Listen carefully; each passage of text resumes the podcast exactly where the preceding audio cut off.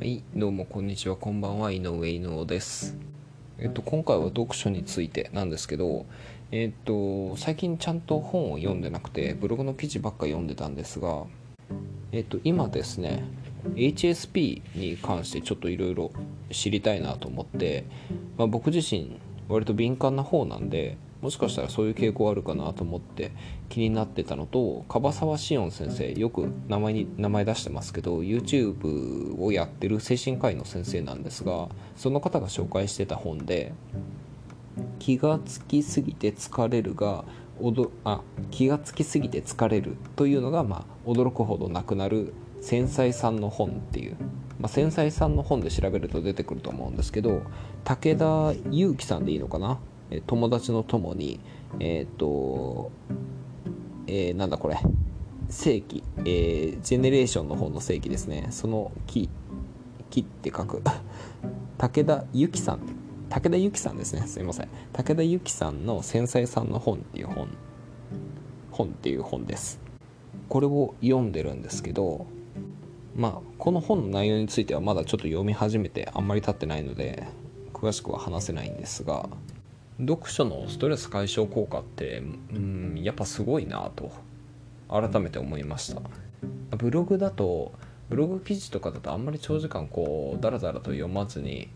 欲しいとこだけスキャミングして読んじゃうようなことも結構あるんですよね。あとはまあ英語で読んでる記事まあ、ブログ記事読む時結構英語で読むんですけどそうするとまあ割と頭使っちゃってまあなんだろうな。知らない単語出てきたら調べたりとかしちゃうんでなんかこうリラックスして読んでるっていうよりかはちょっと頭使ってる？なんて言ったらいいのか分かんないけどちょっと注意を払ってるような状態なんですよね。なんで久しくこうゆったりと本を読むっていう感覚をね経験してなかったので久しぶりに本を読んでてあなんか気が楽だなというかすっきりするなとそんなことを思いました。で最近こう HRV の HRV の話とかあのーしてるんですけどストレスに関することなんで、まあ、心拍変動ですね。なるべくストレスをちょっと取り除いていかなきゃいけないなということを意識しててまあ読書のストレス解消効果っていうのは有名な研究はサセックス大学イギリスのサセックス大学が行った研究で、まあ、6割か7割ぐらいだったかと思うんですけどストレスレベルがねガツンと減ったと。まあ確か6分ぐらいの読書で結構な効果が得られるっていうことも、まあ、いろんな研究で分かってるらしくて、まあ、30分ぐらいね本読めばいいんじゃないみたいな話がよくありますけど、まあ、そのぐらい読むとね十分なストレス解消効果も得られて勉強もできて一石二鳥で、まあ、読書っていうのはいい趣味だなと思います。でえっ、とまあここに引っ越してきてからいろいろ変えたことがあって他にこう読書みたいになんだろうな頭を空っぽにするというかリラックスして行えてたけどやめてしまったものって他にあるかなと思っていろいろ調べてたんですよね。で最近ちゃんと見直して、えーとまあ、睡眠に影響あるかなと思って見直してる有酸素運動もその一つですけど、えークロッキーをねずっとやってたんですけどそれをちょっとやめちゃってたんですよね。まあ、クロッキーやるくらいだったら仕事をした方がいいんじゃないかなと思って仕事をすることに集中してたんですけど、まあ、なんかこう何も考えずに適当にこうタブレットで画像を開いてガツガツ模写してるような状態って結構まあこう頭使わないんで頭使わないって言うと言い方悪いですけど頭空っぽにできるんですごい気分がいいんですよね。でアートに触れることというか絵を描いたり音楽をまあえっと、曲を弾いたりとかそういったことに関するストレス解消の研究っていうのも結構ありありますのでまあおそらくそうですねクロッキーしてる時間っていうのも自分のメンタルにいい影響を与えてたんじゃないかなと改めて思ったので、まあ、それも再開してみようかなと思って、まあえークロッキー用のね小さい机をまた押し入れから引きずり出して設置してみたところです。生活を改善していろいろ試してみるっていうのは大事なんだけど読書とか、まあ、模写クロッキーとかなんだろうな自分の中にインプットする作業っていうのはなんでしょうねアウトプットすることに比べると目に見えて成果がないんですよね。こうやっぱりクロッキーするぐらいだったら仕事した方がってさっき話しましたけど作品書いちゃったら、まあ、それに見合ったお金ももらえるしである程度作品数がたまったら単行本も出るしっていうことで成果っていうものが確実に出てくるんですよね。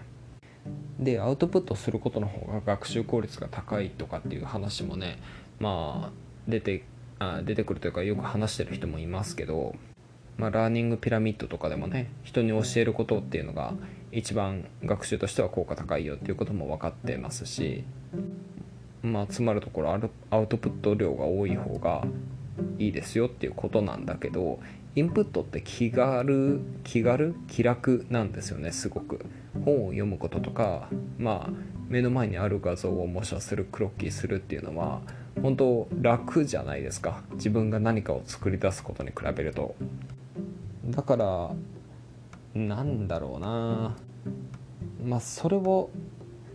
それを勉強と思ってやっちゃってるとしんどいのかも分かんないけど、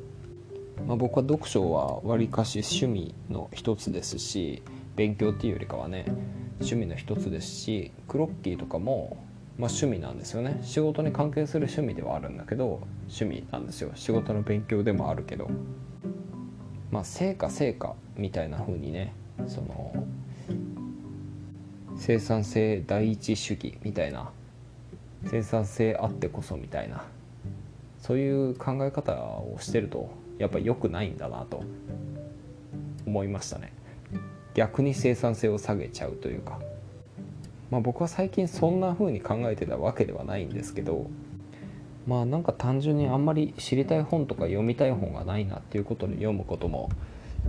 えー、読むことが減ってただけで、まあ、クロッキーに関してはあの机がちょっとでかかったのでスペース取るっていうことでその机をどけちゃったんですよね。しまっちゃったんですよ、まあ、だだからちょっと環境を改善して小スペースでできるような形にしてまた引っ張り出してきたんですけど、まあ、ミニマリズム思考というかねあの身軽になりたいなと思っていろんなものをバーッと処分しちゃったんでその流れでクロッキー用の机も処分しちゃったんですけど改めて出してこういう読書とかクロッキーとかそういった趣味そういった趣味をね、えー、楽しむ時間を大事にするのも QOL を高める上で大切だよなと改めて思うようになりました。というかまあ、ストレス解消にはすごく大事なことだと思うんで趣味大切にしたいですね。というね。なんか今日全然話まとまらないなさっきの話もそうだけど。